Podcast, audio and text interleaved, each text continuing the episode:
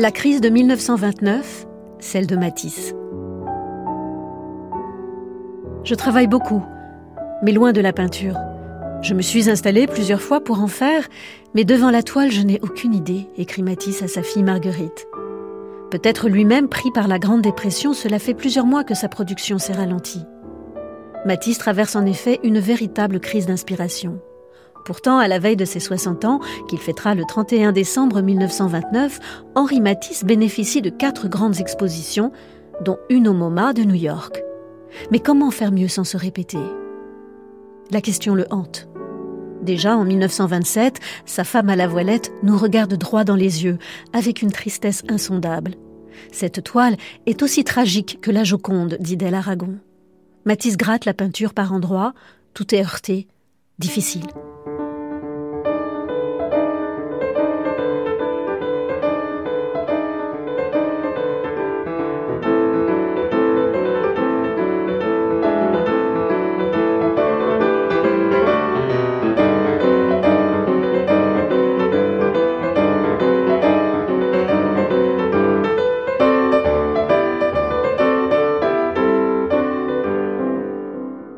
Pourtant, Matisse est bien installé dans son confort niçois. Le peintre produit de ravissantes odalisques exotiques qui se vendent très bien, mais qui sont très loin de la radicalité de ses débuts. Il lui faut se réinventer, et c'est la revue Cahiers d'art, lancée en 1926, qui provoque en Matisse un nouvel élan. Dans des articles illustrés en noir et blanc, on incite le lecteur à un retour en arrière, les amateurs redécouvrent alors la production de jeunesse de l'artiste. Et Matisse redécouvre ses années 1910, si merveilleusement créatives. Picasso, avec qui il est en dialogue constant, est également impressionné par ce regard rétrospectif. Leur duo Pôle Nord versus Pôle Sud, comme le nomme Matisse, est animé d'une émulation vibrante, sensible notamment dans des statues et des dessins centrés sur des étreintes entre nymphes et faunes, brûlantes de sensualité, plus aiguës chez Picasso, plus rondes chez Matisse, qui semblent se répondre. Poussé par Picasso, qui est en quelque sorte venu le chercher en s'inspirant de ses créations les plus avant-gardistes, Matisse revient dans le jeu de la modernité.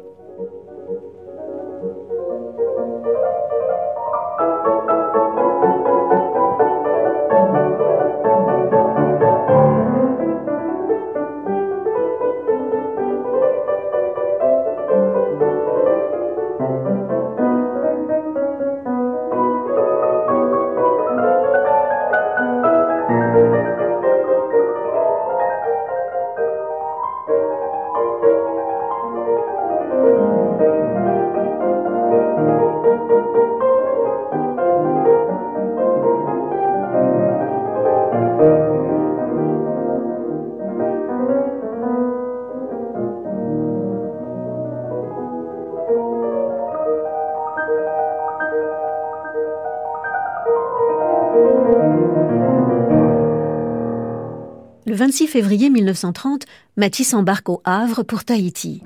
Le peintre souhaite trouver dans ce déplacement un renouvellement de son inspiration, la recherche de nouveaux espaces et une lumière différente de celle de l'Occident.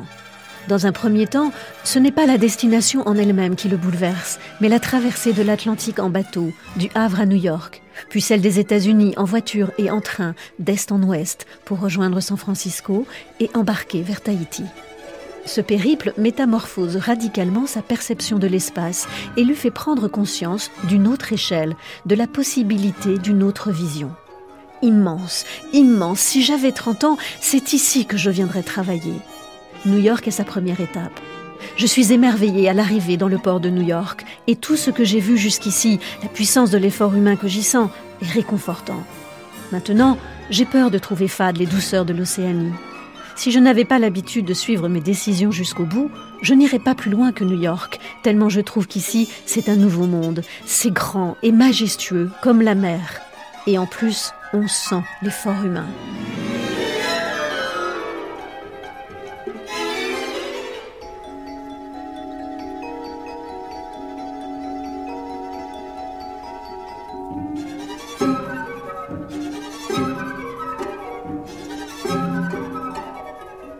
Le 19 mars, Matisse embarque pour Tahiti, qu'il découvre après huit jours de voyage.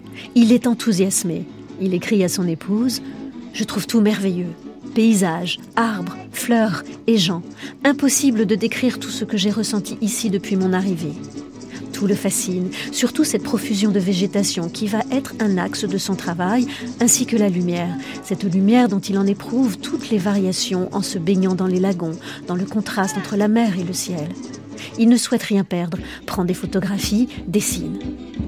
Face à une telle situation de la prégnance de la nature, chacune des lettres adressées à son épouse Amélie est une façon de transcrire toutes ses impressions, comme un aide-mémoire lointain pour son retour.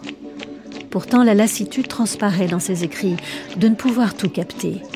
Le point délicat est le travail. Je ne suis pas sûre de faire quelque chose. Il y a trop à voir. Amour et désamour, ce va-et-vient dans son ressenti transparaît dans ses écrits à sa femme. Ses premières impressions sont contrastées. Il est subjugué par la nature, mais elle paraît en même temps ennuyeuse. Matisse confie plus tard à son ami Brassailles Je suis revenu des îles les mains absolument vides. Il est curieux, n'est-ce pas, que tous ces enchantements du ciel et de la mer ne m'aient guère incité tout de suite?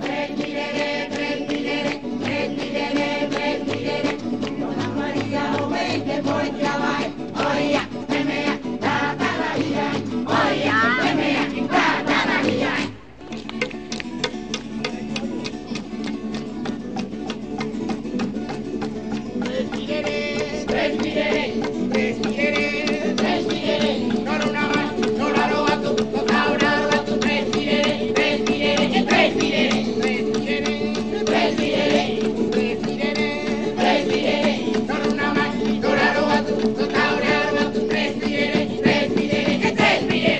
son retour, il s'arrête à Philadelphie et rencontre le fameux collectionneur américain Albert Barnes. Le docteur Barnes, qui lui achète régulièrement des toiles, lui passe alors commande d'un grand décor pour sa salle à manger. Une fresque dans des dimensions surhumaines, écrit Matisse. 13 mètres de long sur 3 mètres de large. Ce sera la danse. La danse est un thème cher à Matisse. En 1910, il a reçu la commande du célèbre collectionneur russe Sergei Shchoukin qui lui demande de réaliser la danse et la musique. Les liens entre Henri Matisse et la musique sont étroits et complexes, comme une passion personnelle.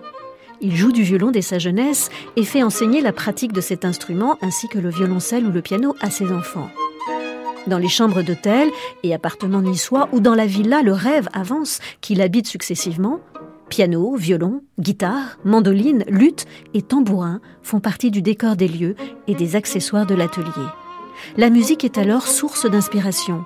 Elle lui permet d'évoquer le mouvement, le rythme, l'allégresse, la mélancolie ou encore le repos. Pour Matisse, il est donc normal d'employer des termes musicaux et il utilise souvent des comparaisons avec la musique. Ainsi, ces deux compositions la musique et la danse se répondent pour décorer la demeure du collectionneur à Moscou. Le but étant de symboliser l'action, la passion et la contemplation. Lorsque Sergei Shchoukin commande l'œuvre à Matisse, il lui demande de peindre des danseurs vêtus. Or, le peintre les représente nus, et ce choix fait scandale quand il expose une ébauche de son travail au salon d'automne. Certains vont jusqu'à accuser le peintre d'être atteint de maladie mentale.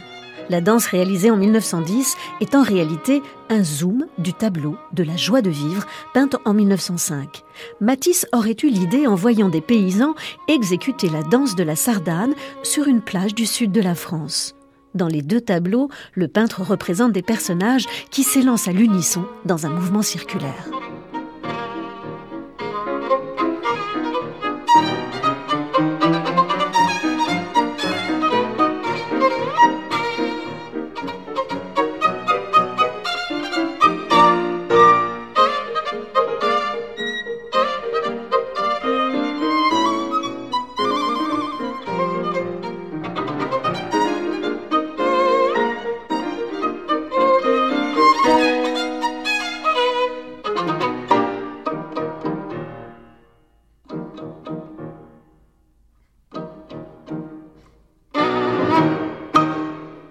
Son retour en France, Matisse commence la décoration pour Barnes.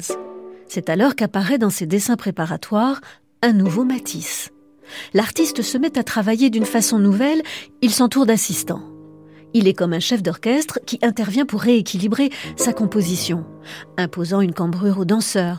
Les corps du haut sont cambrés quand les corps du bas sont en extension. Les courbes dominent, rythment le tableau. Il commence à faire des états photographiques de son travail et la revue Cahiers d'art suit le projet de la danse en publiant les étapes intermédiaires. Matisse invente alors la technique du découpage de formes colorées. Il déplace à sa guise la forme découpée jusqu'à trouver l'emplacement juste.